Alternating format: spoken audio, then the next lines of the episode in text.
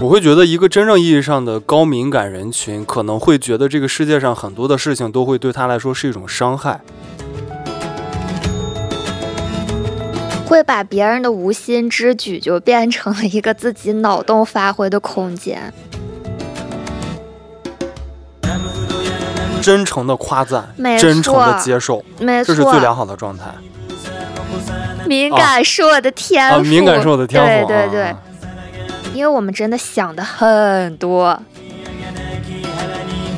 简单来讲就是相信，相信的力量。如果说我们要把高敏感归结成一种病的话，那全球至少有百分之二十的人他都是病态的。 Hello，大家好，我们是假装装客客气气，我是小赵。我是妮妮，听众朋友们，啊听众朋友们，本期节目是由生活用纸品牌亲亲子巾赞助播出，耶第一次接到赞助，这个心情还是有点小激动呢啊！非常开对，心。跟大家简单介绍一下青青紫金这个品牌吧。青青紫金呢是中国纸业旗下首发的生活消费品牌。由于呢中国纸业是一个央企，所以说大家完全不用担心产品质量安全这个问题。那么他们呢都会有一些相应的合格证书，有一些产品证书。我们假装客气呢也从青青紫金这个品牌里精选了三款产品，去给大家做一个推荐。那么更详细的一些介绍呢，我们在后面可能会以一些比较有趣的方式呈现出来。具体的给大家介绍吧。对的，对的。那我们先聊一下我们这期的主题吧。其实这期主题的由来还蛮微妙的，嗯，就是有一天我跟小赵聊天，我说咱俩都是高敏感的人，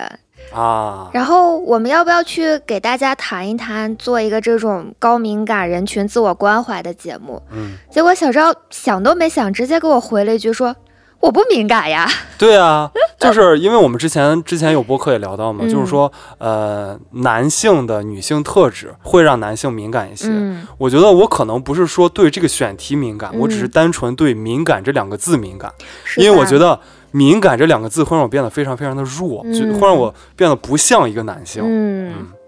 对，所以就是因为我是很明确的知道我是一个非常敏感的人，然后我觉得小赵也是一个敏感的人，但我不这么觉得啊。对，但是他不这么觉得，所以就是我们俩的这个讨论呢，让他陷入了一种思考和困是惑的，吧。嗯而且思考了真的蛮久的。对，我们把这个题定了之后，应该有很长一段时间我都在想，甚至我都在去想一个非常首要的问题，就是如何定义敏感。就是这一类人呢，他其实和大多数人比起来呢，能感受到更强烈的一种感觉吧。嗯然后这一类人也在生活中非常能和别人共情，嗯嗯，也很难拒绝别人，有的时候也特别怕麻烦别人，老好人，对，就特别喜欢照顾周围人的情绪。嗯然后很多时候呢，他会自我怀疑、自责、社恐、焦虑，并且没有自信。可能有些听众听完你说这些话之后就瑟瑟发抖啊，这不就是说的我吗？对，是不是有的小朋友已经开始对号入座了呢？不要对号入座啊嗯啊！当然你非得对号入座，我们也没有什么办 法。你都给大家说敏感了，其实我们还蛮惧怕听到“敏感”这个是词的的。反正就我挺怕的。为什么大家会害怕听到呢？对于我来说，就前面也讲过了，就是我觉得敏感会让我特别弱，显得我特别弱，嗯嗯因为我嗯觉得我还是一个阳刚的直男。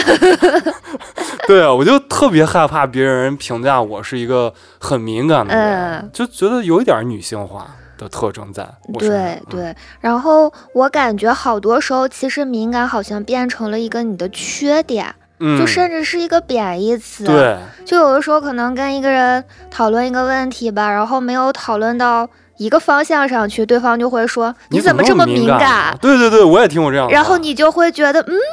我做错了吗？是你就啊，会去反思自己，是的是就的还蛮疑惑的。是的，真的就不知道从什么时候，敏感就变成了一个评价一个人可能有缺陷的方面，是，然后就人感觉们有一点负面的那种感觉。对有点负面，嗯然后很多人也觉得大大咧咧、麻木不仁的去活着才是一种好的对状态。就是大家就是经常常说那个叫什么钝感力嘛。对啊对对，然后一直以来我们也觉得好像敏感甚至高敏感是一种病，是，就一直想着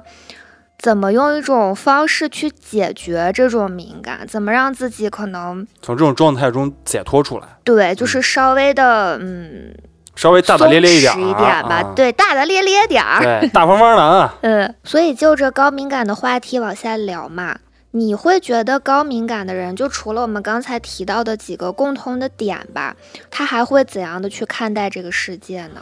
我会觉得，一个真正意义上的高敏感人群，可能会觉得这个世界上很多的事情都会对他来说是一种伤害。嗯别人可能会不经意的说出一段话、嗯一句话，然后嗯可能他会又觉得，哎呀，你是不是觉得我怎么怎么样？嗯你是不是会觉无限得？放大？对，嗯就可能一个很小的事情，就会在高敏感人群上会被无限的放大。对，然后也然后会去揣测吧，对，嗯就是止不住的想象力。会把别人的无心之举就变成了一个自己脑对洞发挥的对空间。我嗯，觉得会有这个问题嗯啊、然后我就想到了几件我自己身上发生的事儿吧，嗯然后我也去反思了一下，它可能确实是因为我的高敏感，嗯才造成了这样的一种现象。嗯就是你记不记得前一段时间，就是我出了一个大 bug，就是啊把我爸妈的照片啊啊啊啊！ 对对对，发到发到了了我我们们的的交粉丝群流里群里啊面。真的超多，发了十多张，对。就刷刷的还是 原而图，且哦是高清原图。然后，然后最，然后我觉得我也挺尴尬的一点是什么呢？嗯因为我不知道那是你爸妈。嗯然后，因为，呃，妮妮是内蒙人，嗯，然后所以说她的妈妈呢会有一些呃内蒙人的蒙古长特相质，嗯对，嗯所以说我就在群里 非常不识趣的说了一句：“ 这是哪哪位斯琴高娃 对，就我发的贼开心，发了好多好多。突然小赵就给我来了个电话？”，对，但是因为我觉得不对了，这来事了儿不好对几个了。电话，可以对，说我觉得这是事儿好像有点不对了，因为一直在呃发。我一接起来，他跟我说：“你确定你没有发错群吗？” 然后我其实还沉浸在我给父母发照片的喜在愉悦悦当中，对、啊嗯我一下就懵了。我一看，妈呀， 这怎么办？关键当时好像还撤不回了，对，撤哦不回了，就特别尴尬，撤不回了。嗯然后我当时就出现了一个非常严重的身体感受，啊，你可能都想象不到，我真的当时一身冷汗，嘿，我觉得太尴尬了，就是尴尬极了这件事儿，比脚趾抠地都尴尬。就三室一厅都不够了，得抠出一个别墅了。地下四层， 对，就特别特别尴尬，我就觉得。就是我会想很多嘛，我嗯，觉得会不会让大家，如果你是知道，嗯，发错了，但是不知道的人会不会觉得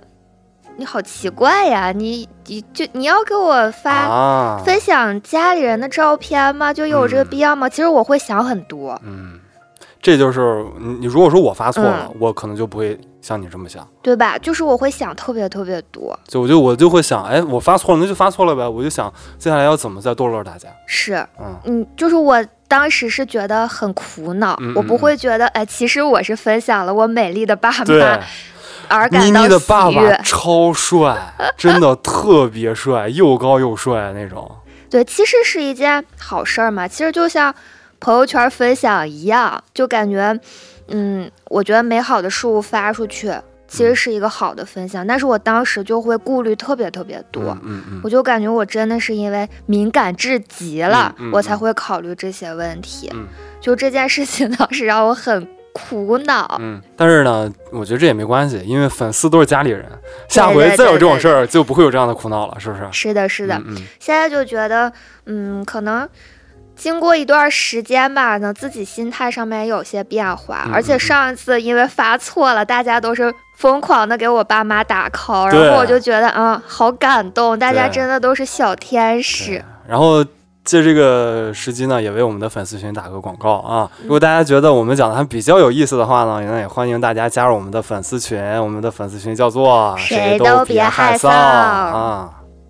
然后还有一件事儿是，就发生在前一段时间吧，是我们之前一起出去团建的时候，嗯当天是只有我背了包，嗯就别的同事他们都没有背包。然后有一个姐姐就过来问我，她说：“妮妮，你有没有你的包包里有没有纸嗯？”然后我就打开了我的包，翻了一下，我就发现没有。嗯，我当时也觉得有点抱歉，因为他只来找我要了，啊我恰好还没有。啊，如果兜里说没纸，我很抱歉。对，很 抱歉，真的很抱歉，就是那种感觉是，如果好多人都背包了，嗯然后他可能只选了我去问，我觉得还好。嗯但是那天只有我背包了，我又没有带纸，啊，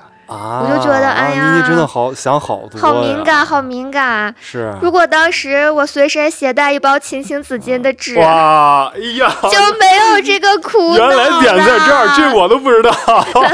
就可能不仅不会抱歉，还会有一种帮助别人的快乐吧。嗯嗯嗯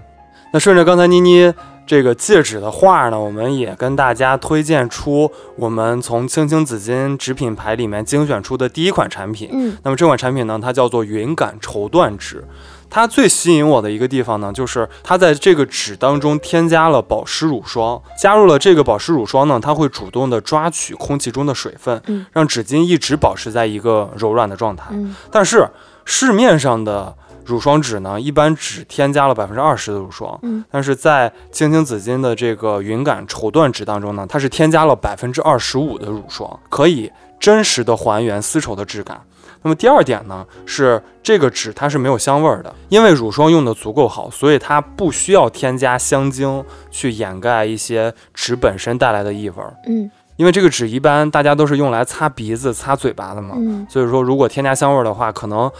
比较敏感的人啊，就会觉得哎有点刺有激点难受啊，有点刺激了。嗯那么这款纸第三个特点呢，就是它是一款三层加厚的纸，嗯，总共呢是有一百抽。嗯然后大家如果说真的拿到手了，也可以看一下两边的压花。那它两边的压花其实最大程度上减少对纸纤维原有结构的破坏，保留原始的顺滑和柔软。那么最后一个特点呢，就是这款纸它在撕扯的时候是不掉屑的。就是，哎呀，我苦于我们是一个播客节目，嗯真的很想给大家做个视频展示一下，展示一啊下。所以说，青青紫金这款纸真的特别适合我们敏感的对对人对，去使用。啊非常敏感了、啊。对，大家也可以到某宝去搜索“青青紫金旗舰店”，就是“青青紫金悠悠我心”的“青青青子紫金金”，然后给客服报暗号“假装装客气气”，就会得到一个优惠的价格。不知道这个优惠力度对于大家来讲怎么样啊？嗯但是对于我，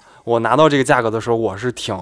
意外的，我没想到商家能够给到我们一个这么优惠的价是格。的嗯是的啊，大受家也宠可以若去 跟市面上的一些产品横向对比一下。嗯，是的啊，因为他们的质量真的非常的棒。说白了就你没多少钱，你你可以当做一个试用嘛。嗯，是的，是的。所以说，其实我刚才有讲到那么多我的高敏感时刻，就是让你也蛮匪夷所思的。那是的，你有没有就是也觉得自己还蛮敏感的时候？我觉得我对别人的笑声特别敏感，嗯，就是比如说我们大家嗯、同时在一个空间之内，嗯然后我不管另一拨人，可能这一拨人可能是两个，嗯可能是两个以上的人，嗯然后突然他们在一块儿开始笑起来，嗯然后我就会非常谨慎，我就会在想，是不是我什么地方没做好，嗯，是不是我哪些地方让他们看笑话了？嗯，对，我就会有这样的一些想法。那我觉得 你这我个是一也，个敏感人，你这个也高敏感了。我我不知道为什么，反正我就对呃别人的笑声挺敏感的。嗯，就是啊可能它是一个比较戳你的点吧。，对，我就只我会就觉得对他们那在种讨论我。啊，我明白，我明白，啊我就只会对那种呵呵、嘿嘿、哈哈，啊，就就是很它可冷的那能种。对，有所区分吧。啊，就是不是发自内心的，我可能会对这个比较敏 感。啊，看来还真是各有各的敏感呢。啊对呀。 然后我们最近也是沉迷于一部剧无法自拔，就每天上头上的不对对行。对，它是什么呢？它就是《黑暗荣耀》啊哎。，真的太好看但了。是这个，哎，咱们打广告已经打出习惯来了。我发现，在说《黑暗荣耀》的时候，都像在打广告。，对听众朋友们听众朋友们就开始了，我 的，嗯然后我们看完《黑暗荣耀》之后，其实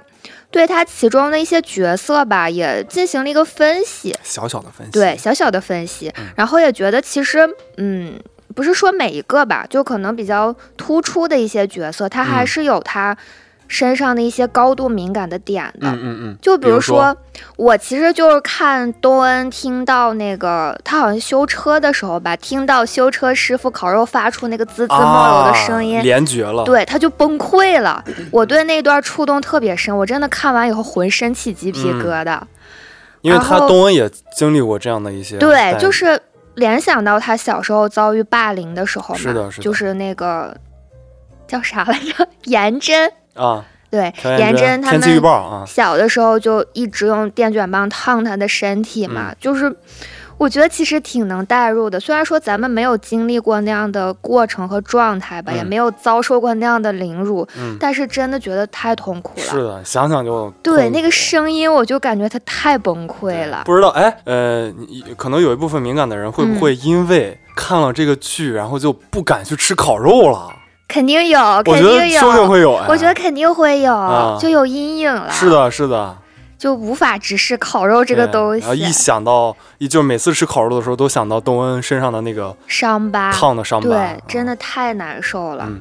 然后还有空姐嗯，叫什么来着？崔妍慧，是怎么看半对天都记不住 名没字？不是没关系，你 这你说明的时候，我也会那个想一下，嗯咱们咱们啊就把那个朴元真叫做天气预报，嗯，好的好把的。那个空姐呢就胸大叫的，做空姐就就胸就胸挺大的那个。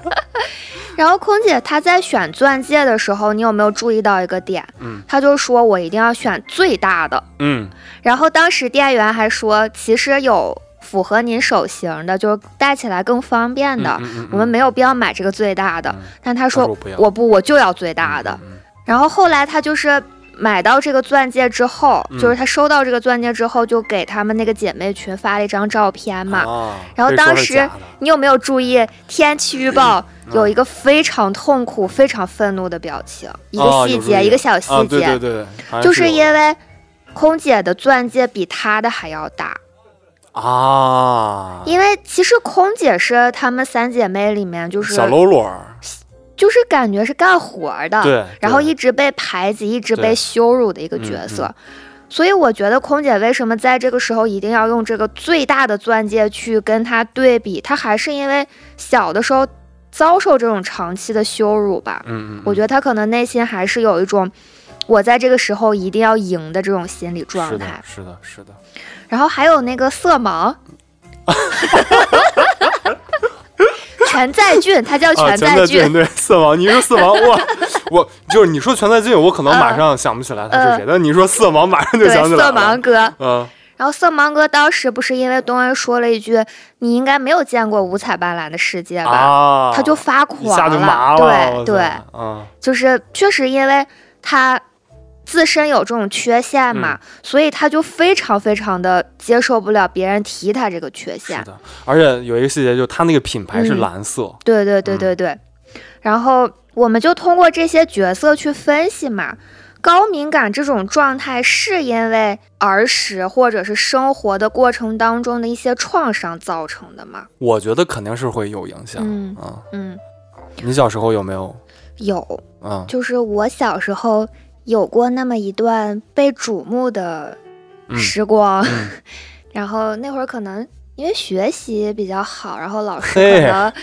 就那么一小段儿，后来就不行了。啊、然后老师可能也比较看好吧，有什啊么活动他都愿意让你去参加，嗯，就是挺出众的一个那这种角色。嗯然后你也明白嘛，我们这个大环境就是你一旦被人关注了，嗯嗯你一定就会听到各种各样的流言蜚语和评价，嗯就一定会这样。嗯然后当时也是，就可能有那么一长段时间是处于这种背后总有各种声音的状态下，嗯，就导致我后来。这种各种声音是好的声音都有，都有啊，好的也有，坏的也有。嗯嗯嗯，但其实谁都不愿意听不好听是的话嘛。是的但是是那会儿真的是处于这种大家非常爱议论你的状态之下，嗯，导致我后来就总是感觉大家在讨论我。嗯啊，嗯，可能这些年好很多，就长嗯大以后好很多了。但是在上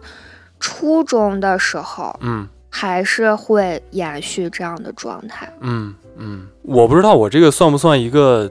典型，嗯还是说什么样？嗯就是你说像妮妮，嗯，刚才讲到的，她在学生时代经经历的一些所谓的创伤吧，嗯其实我经历过比这更恶劣的。嗯我不知道是由于是男生啊，或者说还是我这个人的性格一些原因，其实我没有把它当成一回事儿。嗯，就我忽略当了。嗯对我觉得，我觉得我随着我年龄成长就把它忽略了，嗯就好像这个伤口就自己就长好了。嗯它不仅长好了，而且没有留下疤痕。嗯嗯我小时候经历过什么事儿呢？就是因为我是那种学习特别不好的孩子、嗯啊，从小学习就不好，嗯所以我会经常会被老师区别对待。啊，我印象特别深的一次就是，就是因为小时候学习不好嘛，嗯然后嗯，老师也试图找过家长，嗯，因为那时候我爸妈比较忙，嗯都是我爷爷去接我，嗯所以说他在我中午放学的时候就直接找到我爷爷了，嗯然后他就老师嘛就跟爷爷说，呃，你这孙子啊怎么着学习你这孙子呀，又又 又来 了，这孙子，就是你孙子学习不太嗯用功，嗯然后家长得多使使劲儿，然然后我爷爷呢可 能我现在我我都大概能想到爷爷对我现在说的我是爷爷，我也不知道我爷爷为什么说那样的话。嗯我爷爷当时就说了一句：“哎呀，他不学你就别管他了。真是个好 爷啊爷，”我爷爷当时就这么说的。就是当时我听这种话，其实我也没什么太大反应，嗯我就觉得就觉得想赶紧走，嗯，就不想在老师面前待就着。沉浸在这种讨伐当中。对，嗯但是呢，因为那是中午嘛嗯，中午放嗯学，嗯然后下午我们又去上学了。嗯老师当着全班同学的面嗯，说：“大家都不要跟我玩了。啊，为那什么好过分呀！为为什么？？因为我爷爷已经不管我了。”我的天他呐！就当着全班同学的面说出了这样的话。我他这个师德，我觉得有待考量。是的，是的，嗯我真是哎呀，嗯现在就，但是我现在想起来这样的事儿，我也不觉得很难受、很悲伤，嗯我就觉得嗯哦，这是我的一段经历，嗯我也不会把它把过去的事跟现在的自己去做一个嗯映射，做一个嗯嗯连接啊。嗯，所以说，就是愈合了，对可能我是个伤疤，但是已经可能是个伤愈合疤，了。可能也会对我造成了一些影响，嗯造成了一些嗯伤害，嗯，但是我自己没有非常把这个事儿当成一个事非儿，常在意。对，嗯非常在意嗯它啊。那要是我，我可能就会一直阴影影，我就觉得他可能是我的一个童年阴影，是吧？然后就贯穿到现在。其实我还特别想讲一个，就是关于校园霸凌的事儿。嗯就是，嗯、我们之前就看《黑暗荣耀》嘛，嗯嗯、朴元贞是一个，呃，霸凌的角色，嗯然后东恩呢是一个被霸凌的角色。嗯我是有，我既有霸凌的时候，我也有被霸凌的时候。嗯然后我是先被霸凌，然后我就自己那个内心意识要就激就激就发了就你觉的醒了，嗯就说对我不要被欺负，其我实要去好霸凌别多人。好多小朋友都是这样的，是啊不是对，都是这样走上霸凌的路的。我当时我就记得我初中的时候，呃，具体什么事儿我也记不清了。我印嗯象特别深的是，就是被三个比我高、比我壮的男生嗯堵在了墙角，嗯，然后他们还要用水去泼我，天哪！就三个人就是对嗯我拳打脚踢，嗯然后还有人用水去泼我。你是没有得罪他们，就没有做任何好像冒犯他们的事儿，是吗？ 可能有，那你还是欠 儿。可能有，但我但我记不清什么事儿了，啊我记不清什么事儿了，反正呃，可能但哎是反他正你们小真时候的男生，我觉得对就那对些事儿，皮要么就说说说错一句话了，要么对就对。哎，当时好像是因为一个女生，我真啊记不清了。其我实就我想说来着，但我没好意思对，说。当当我好也好像是嗯因为一个女生，但我真是我真是记不清具体什么事儿了。然后他们就把我堵在墙角，发生那些事儿嘛。嗯然后我那个时候应该是上初二，嗯，我们初中上四年。嗯然后呢，我当时就被霸凌过之后，我就觉得我一定不要再受欺负，嗯，然后我就开始去欺负别人。从欺负班里我看来比较弱小的一些嗯嗯同学，嗯从欺负他们开始，然嗯后慢慢的就欺负在学校里开始欺负其他班的同学，嗯，就是这是大哥，初中的一个，我嗯到我觉得我就我初中的时候也不是什么大哥，嗯，就你是没有小弟，我没有小弟，哦就是我只是单纯的要去欺负呃别人。啊单打独斗。但是那些真正校园里所谓的大哥，他们也嗯知道我好像不是那么好欺负，嗯所以说从呃初二那一次经历之后，我就嗯再也没有人欺负过我，啊嗯，就是一种，自我自自我保保护啊对，但是这种自我保护还是过激了。就是我不知道我的当时的一些行为会不会对我们班的一些同学造成一些伤害，嗯这个嗯是我也不知道怎么讲啊。嗯所以我刚才说我这些东西的时候，我觉得我可能不是一个非常有代表性的案例，嗯就是我一直觉得我是一个比较有韧劲儿、比较抗造的一个人，嗯嗯嗯嗯就是对过去发生那些事儿可能没有那么在意，但是。据我所知，可能大部分人都会因为小时候受到一些创伤，然后一直影响到对对现对。在，然后啊很多事情它会放大去看嘛，嗯嗯嗯，你不一样的点是，你很快就会把它淡忘，是的，你就很快的会愈合。嗯，呃但嗯是要放在我们这一类人身上，这个就是一直是一个伤疤。嗯，他可能，嗯，我可能一段时间会把它忘掉，嗯但是它不会愈合。嗯嗯，哎，我还有个问题，就是我觉得我也有过你这个阶段，嗯，你觉得随着年龄的增长会不会好转一些？绝，对会有，嗯因为我小时候是超级敏感的那种啊，状态。你现在也会好了很多，嗯，我也遇到过像你刚才说的，就是老师当着全班的全班同学的面讨嗯伐我的状态。啊，而且当时是，就是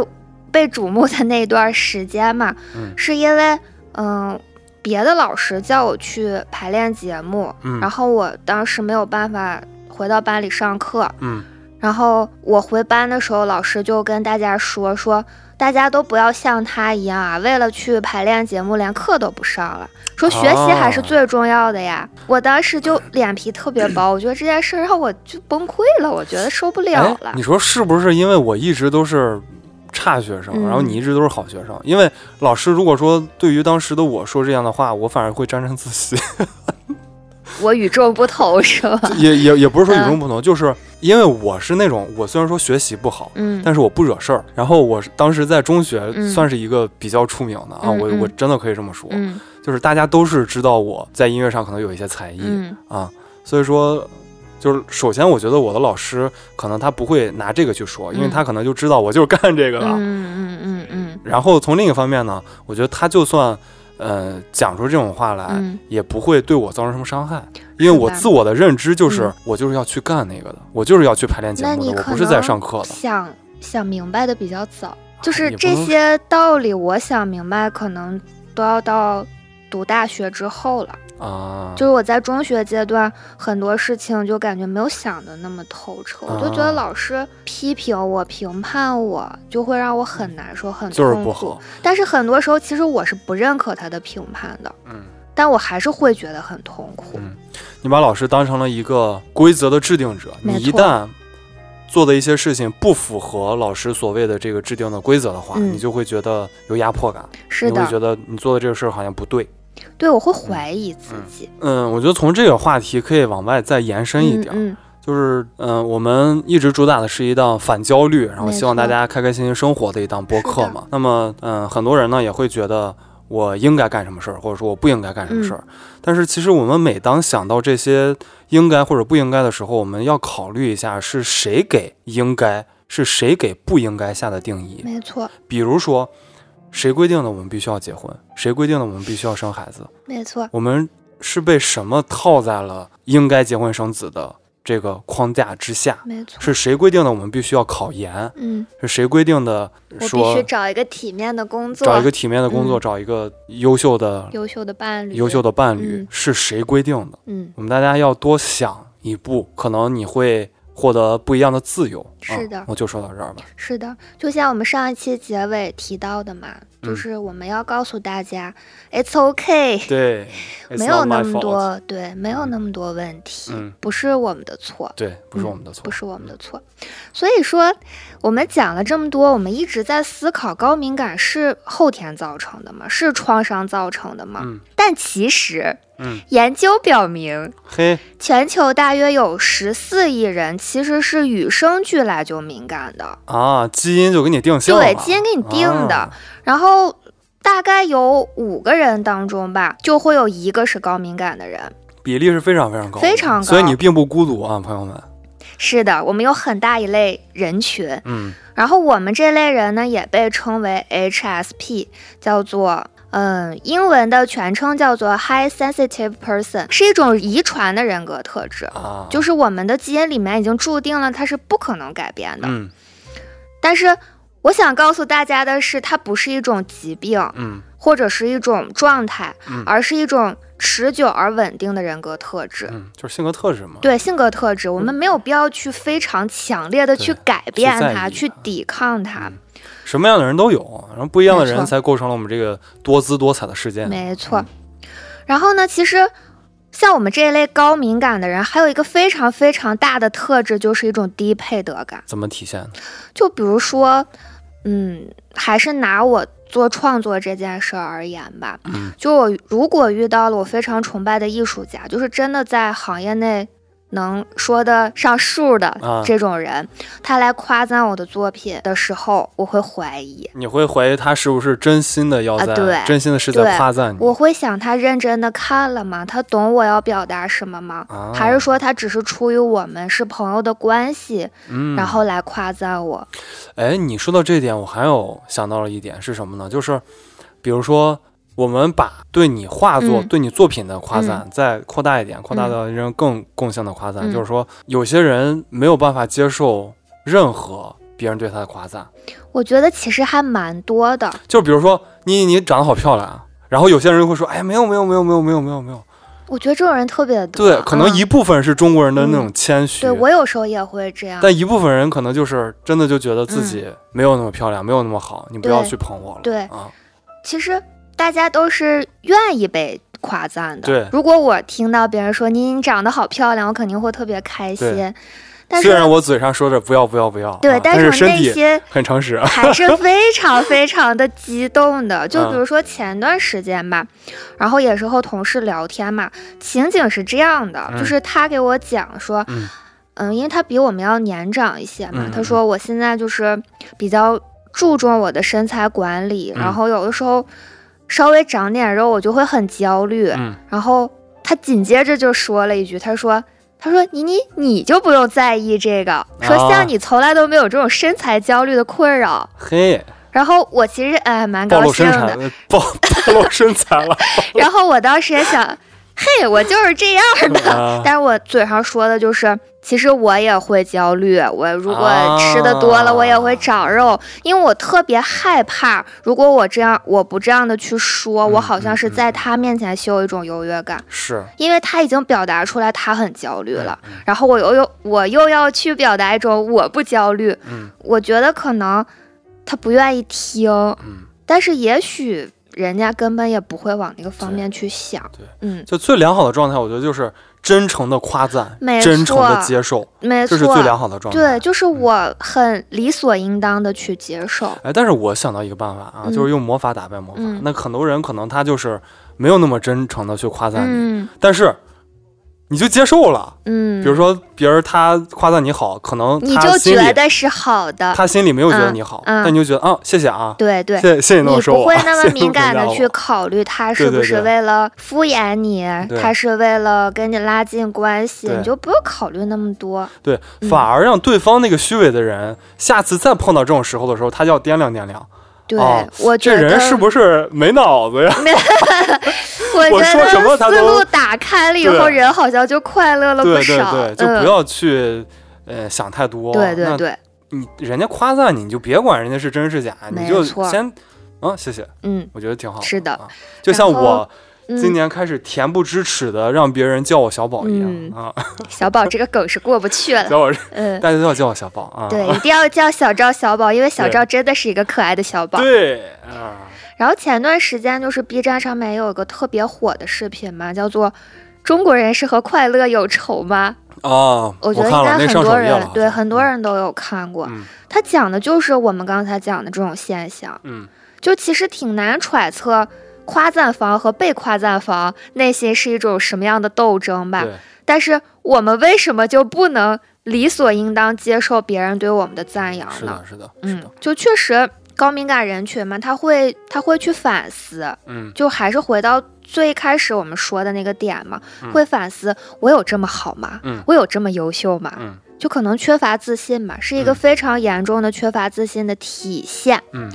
所以说，嗯，高敏感有好处，也有一些缺点。我觉得低配得感就是可能高敏感人群的一个小小的缺点。嗯我觉得我们可以通过一些行动、一些心理上的改变，去调整这种状态吧。就是高敏感人就是自省力太强了，就自省有力点是好事过儿，度了，对，嗯自省力是好事儿，嗯但是过于自省，那可能就会对自己造成一些困扰。就伤害自己了，嗯嗯自己嗯跟自己过不去。是的，是的，是的，嗯然后我们又回到说高敏感，它是一把双刃剑嘛，嗯嗯它可能有给我们带来一些苦恼。缺陷的同时，它也会给我们带来很大的益处。嗯，哦就像小赵的一句至理名言：“敏感是我的天赋。啊，敏感是我的天赋，对对对。啊然后我们也想在这儿给大家分享一下高敏感的一些天赋吧。就比如说，我们其实是有更高的情绪觉察能力，嗯就是其实高敏感的人，他还是蛮能和一个人嗯去快速的拉近关系是的，是的，因为他很容易的就能体察到这个对方的一些情绪，，对对对快乐，然然后他就会让对方更快乐一对点，他悲会伤做他就出会一让些对方快乐起来对，的事相情嗯对应的一些回应吧是。的，是的，然后还有就是共情能力。嗯，更高的共情能力吧，嗯就是我可以陪着你悲伤，嗯我也可以陪着你快乐，嗯，这是内容创作者应该具备的一个非常基本的一个没特错征，我，觉得，没错。嗯，然后还有更谨慎的决策能力吧，因为我们真的想的很瞻前多，顾后，对，嗯想的很多，嗯就可能不太会一拍脑袋去做事情，嗯就考虑的方面很全面吧，嗯，就可能更谨慎一些。但是这个我得多提一嘴嗯啊，就是大家还是我更倾向于大家想到什么，如果说成本不会太高的话，嗯，想到什么就要立马去做。要不然可能就错失了那个非常好的时机，对，而且你拖着拖着，你可能就做不下就去倦了。怠了。因为你去想一个问题的时候，处处都是困难，嗯，但你做的时候，可能这个困难就没有那么多了。还有更敏锐的创造力吧，就像你刚才说的，就嗯是我们创作者如果更敏感的话，嗯我们就可能更能洞察一些嗯细节，嗯然后我们能更敏感的去捕捉到一些热点吧，嗯去创作大家喜欢听到的、大家想要去听到的东西。嗯还有一个高敏感给我们带来的益处，就是我们对细节的一个更敏锐的感知力吧。其实这个我觉得我自己就蛮感同身受的。就比如说到了冬天下雪的时候，嗯，然后世界就会变成白色嘛，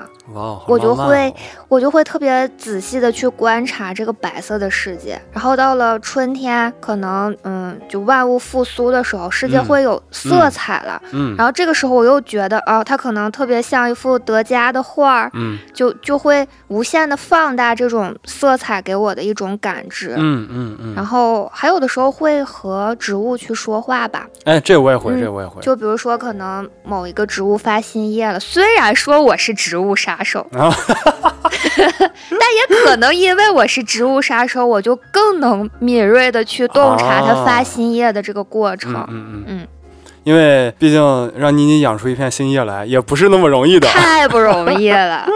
嗯，嗯，那么呢，现在就到了我们的第二次广告时间。我们这次呢，给大家推荐的这个产品呢，叫做棉柔巾。那它是一个非常年轻化的包装设计，呃，像一个可爱的小云朵、然后它放在卫生间里呢，也非常的亮眼。醒目，对你看到之后，可能心情也会变好吧。嗯嗯，它的这个原料呢是全植物纤维，用真材实料把这个产品去做厚，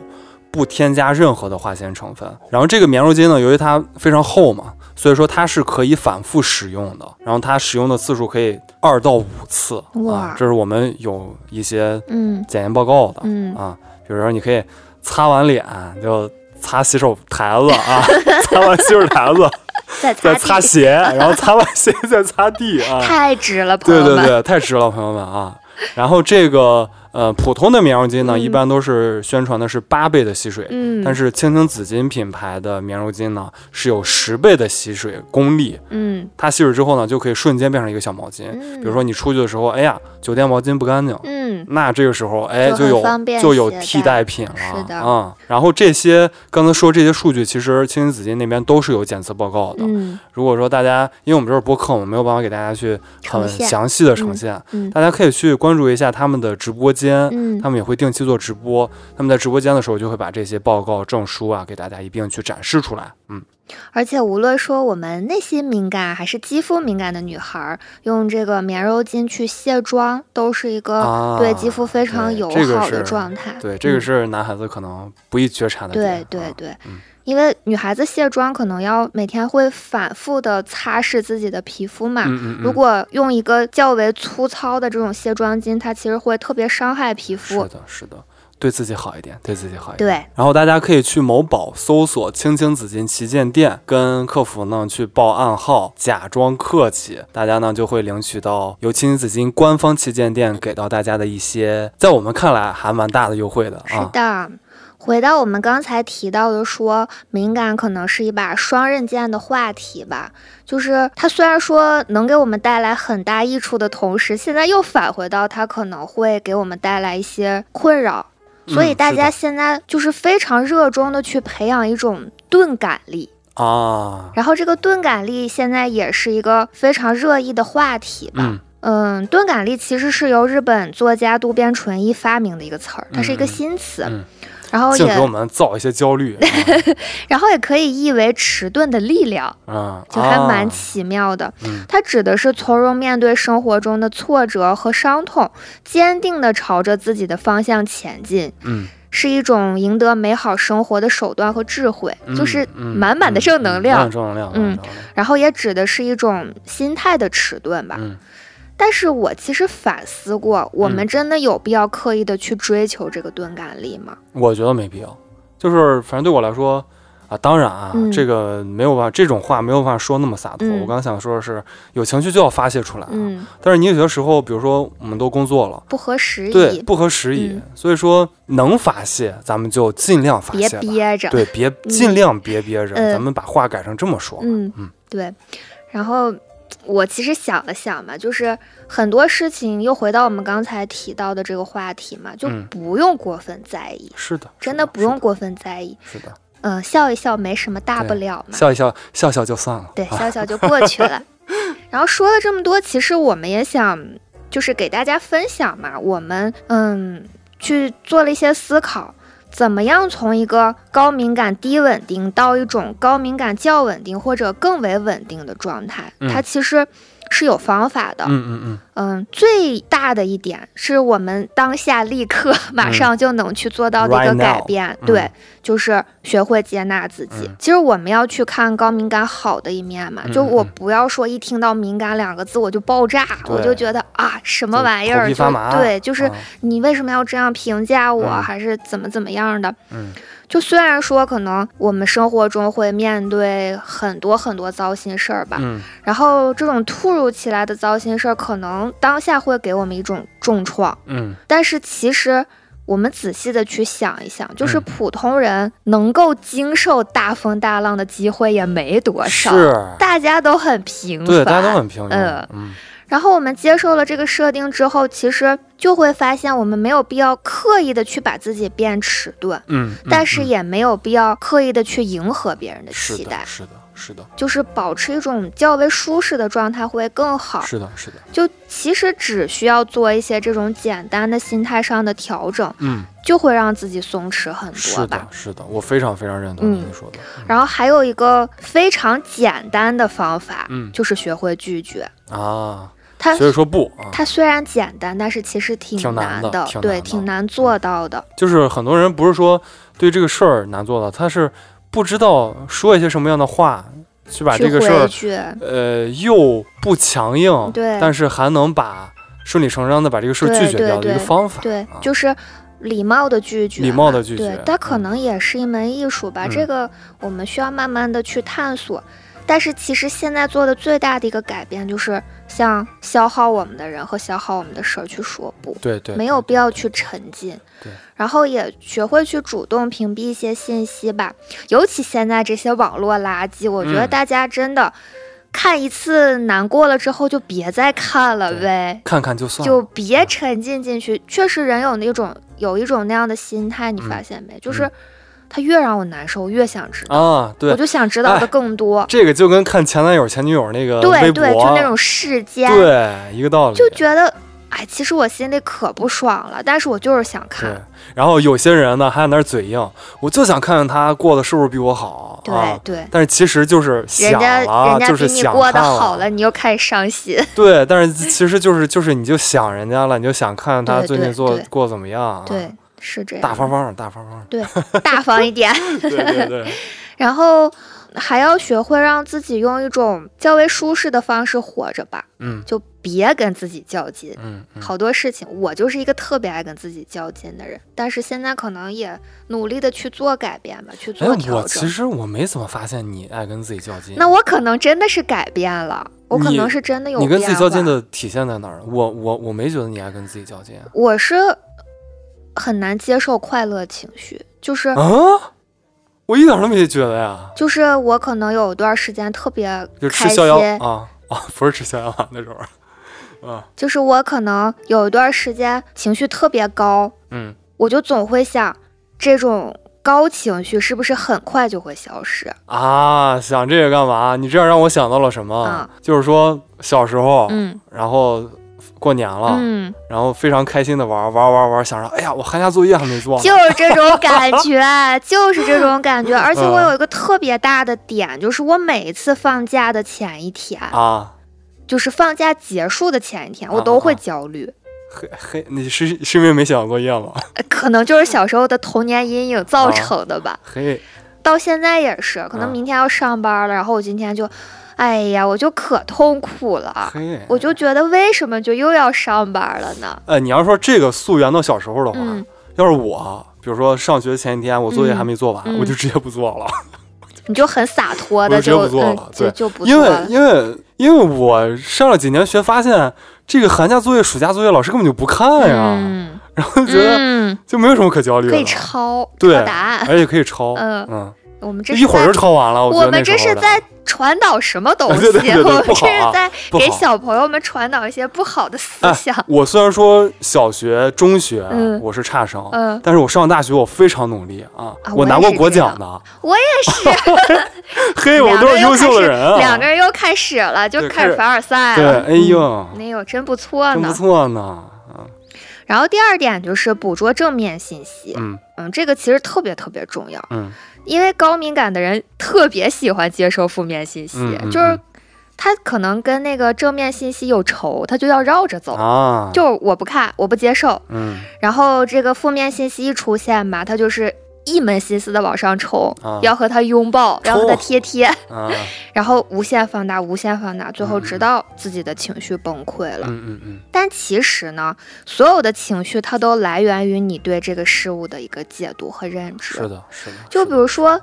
你要是面对同事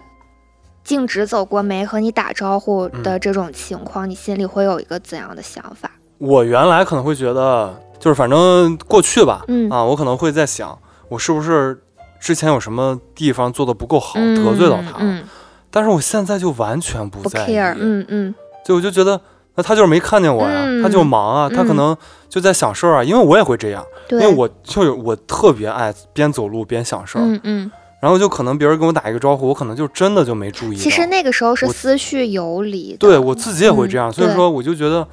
我自己也会这样，那别人可能也会这样，那我为什么要去给自己添加那么多烦恼，对让自己去对钻那个牛角尖儿呢？明啊。白。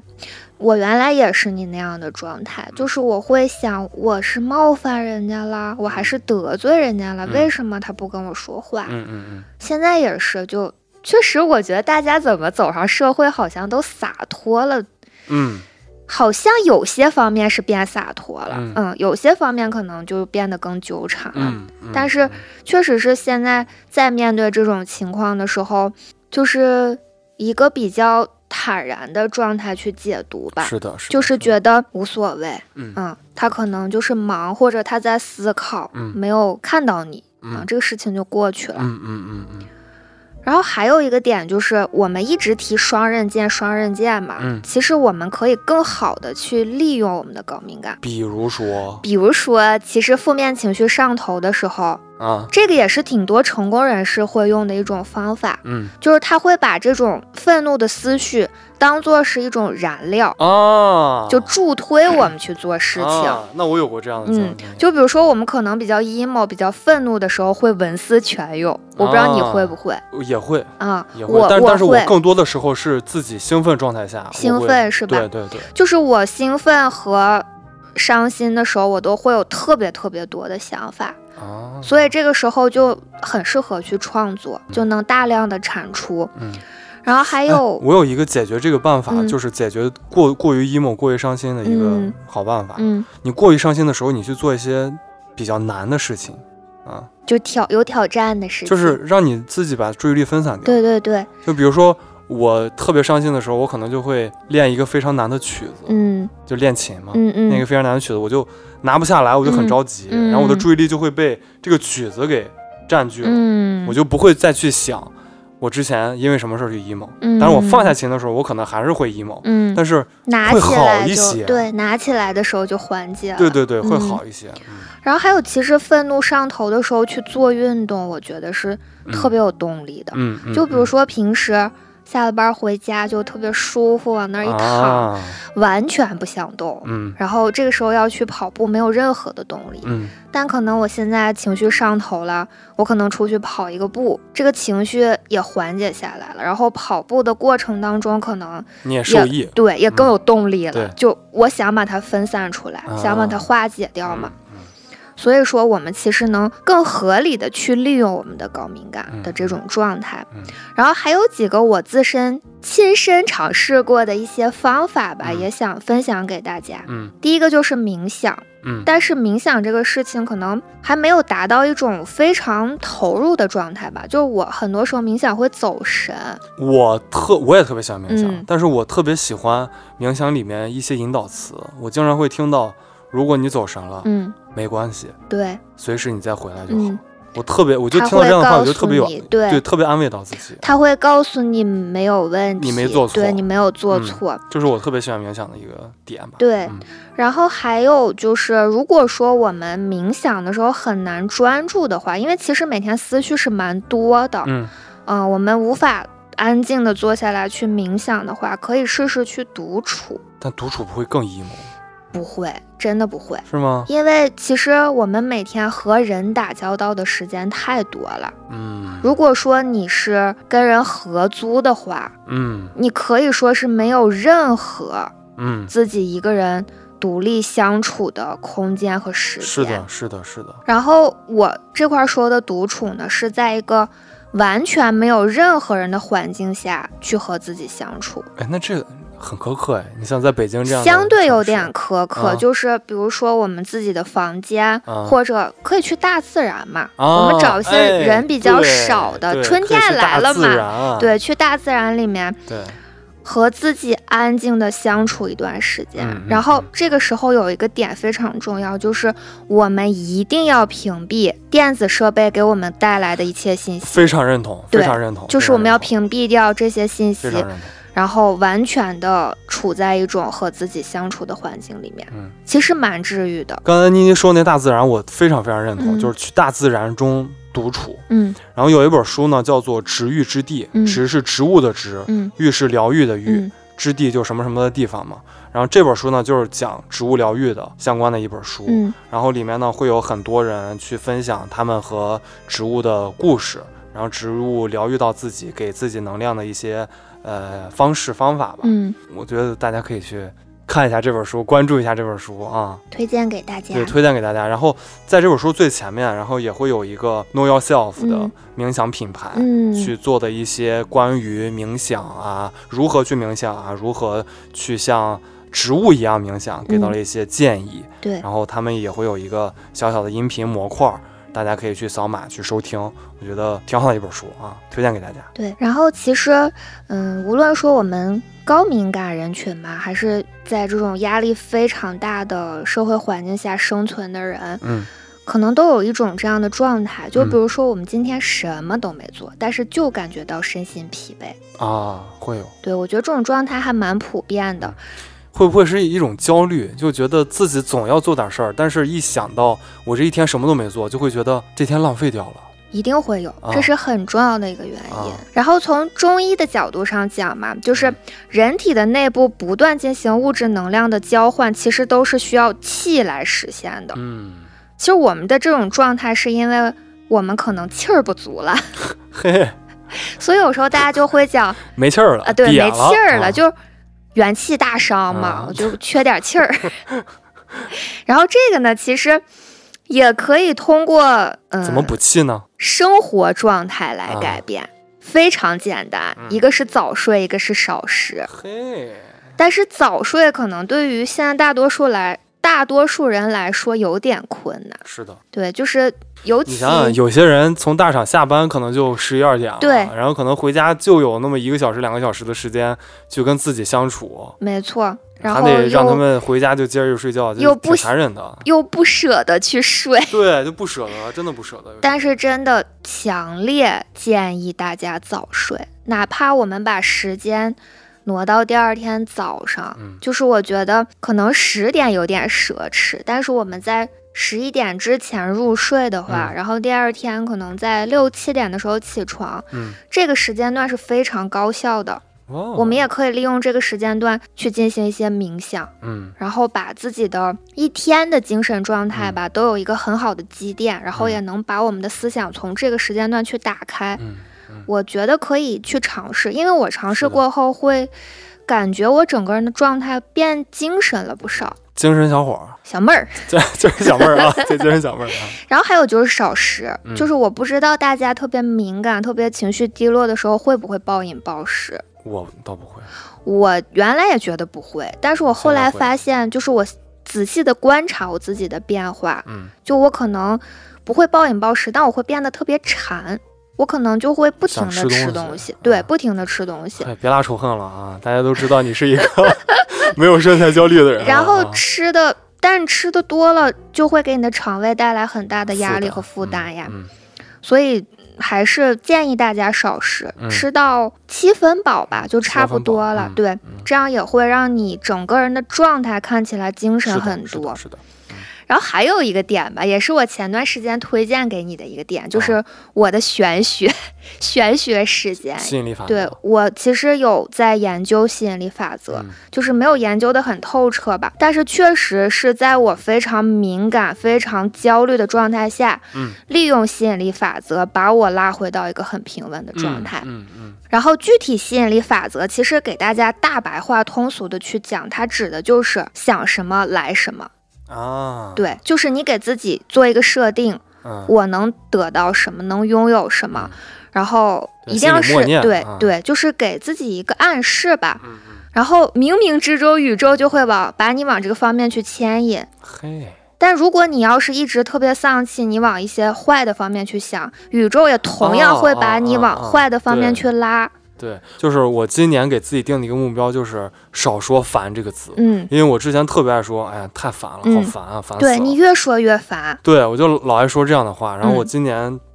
就是，就算我说了，我也会嗯马上提醒自己，哎，不要说了，不要对说了，下次对不要对说对了啊。然后也推荐大家去读朗达·拜恩的《秘密》这本书，这本书也嗯是非常畅销吧，非嗯常火的一本书。嗯嗯，我也是几乎快快把这本书翻烂了。就我一旦遇到一些状态不好的时刻，嗯就可以拿出来读一读，因为嗯它里面其实就是一些真实的案例，嗯，是真的发生的一些案例，嗯去嗯告嗯诉大家、嗯吸引力法则能给你的生活带来一些什么好的变化。嗯嗯，嗯简单来讲就是相信，相信的力量。没错，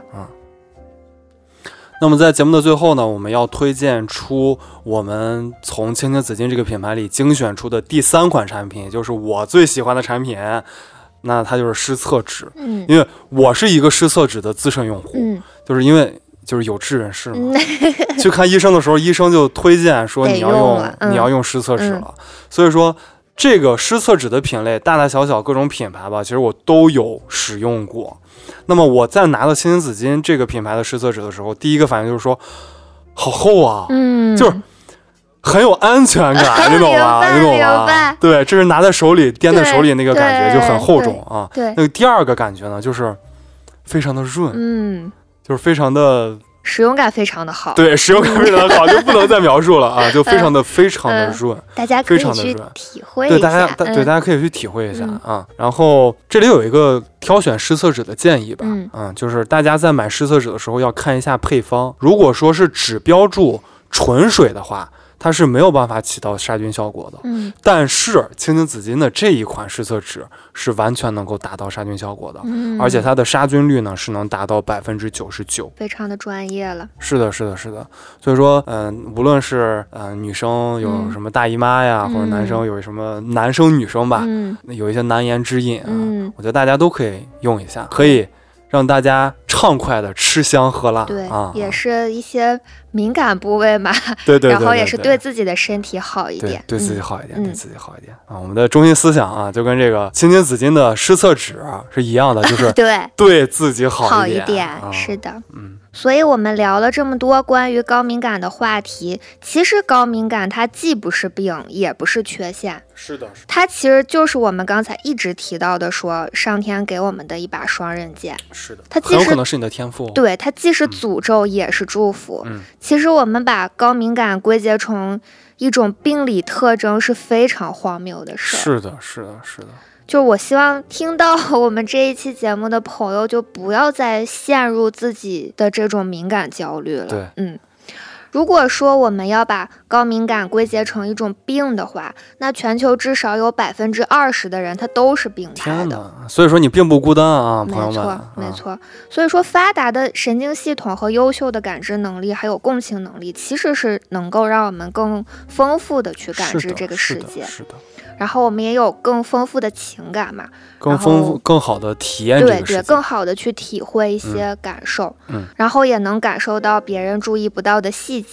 我嗯们对信息的加工能力和分析能力也会变得超更强对但是与此同时，可能太多的这种琐碎细节会，嗯、迅速的填满我们的大脑吧。嗯嗯嗯，然后那些放大的感受也会冲击我们的大脑，让我是们的不堪重负。是的，是的，所以就是去改变一些认知嗯嘛，改变一些态度。该吃吃，该喝喝，有事儿别往心心里搁搁啊。